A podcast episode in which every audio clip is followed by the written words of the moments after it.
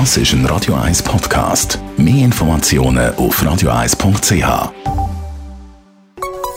Der Konsumententipp auf Radio 1 präsentiert von comparis.ch, einem führenden Schweizer Internetvergleichsdienst. comparis.ch Heute schauen wir ein bisschen in die Zukunft, nämlich in die finanzielle Zukunft von uns. Dominik Weber von comparis.ch. Viele Leute bei diesen Leuten Pensionierung wie bei mir noch mehrere Jahrzehnte in der Zukunft. Und äh, ja, ich rechne sowieso nicht damit, dass ich dann mit 65 pensioniert wird. Das kann ja dann sogar noch ein bisschen länger gehen. Aber gleich sollte man sich schon heute mit dem Thema Vorsorge beschäftigen. Also wichtig ist vor allem, dass man sich bewusst ist, oder, dass das Thema Rente, Thema Pensionierung und Vorsorge früher oder später jeden betrifft. Und je früher man sich mit dem Thema beschäftigt, desto besser. Wer erst mit 50 merkt, dass seine Rente ein bisschen knapp ausfällt, der hat praktisch keine Chance mehr, an der Ausgangslage etwas zu ändern.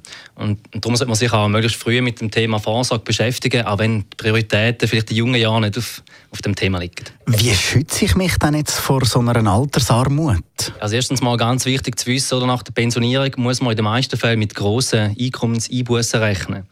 Also die, die nur Rente aus AHV und Pensionskasse beziehen, die kommen etwa auf 60 Prozent von dem Einkommen, das sie während der Erwerbstätigkeit hatten.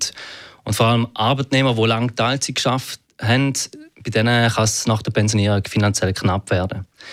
Eine wirkungsvolle Maßnahme, um den gewohnten Lebensstandard auch nach der Pensionierung aufrechterhalten ist die private Vorsorge. Also wer sich optimal aufs Leben nach der Pensionierung vorbereiten will, der sollte so früh wie möglich eine Vorsorgeberatung in Anspruch nehmen. Wie gehe ich da vor, um so eine Vorsorgeberatung in Anspruch zu nehmen? Es gibt ganz viele Beratungsangebote im Vorsorgebereich, und zwar nicht nur von Banken, sondern auch von Versicherungen.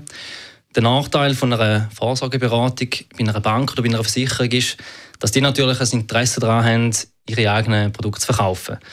Ähm, vor allem für eine erste Information oder Beratung empfiehlt es sich darum, sich bei einem unabhängigen Konsum- oder Vergleichsportal schlau zu machen.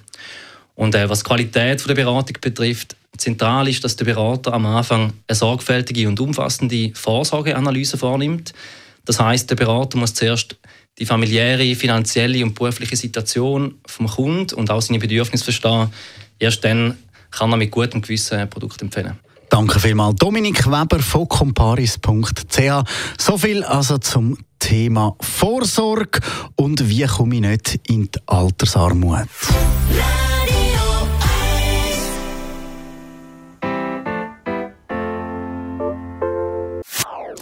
Das ist ein Radio 1 Podcast. Mehr Informationen auf radio1.ch.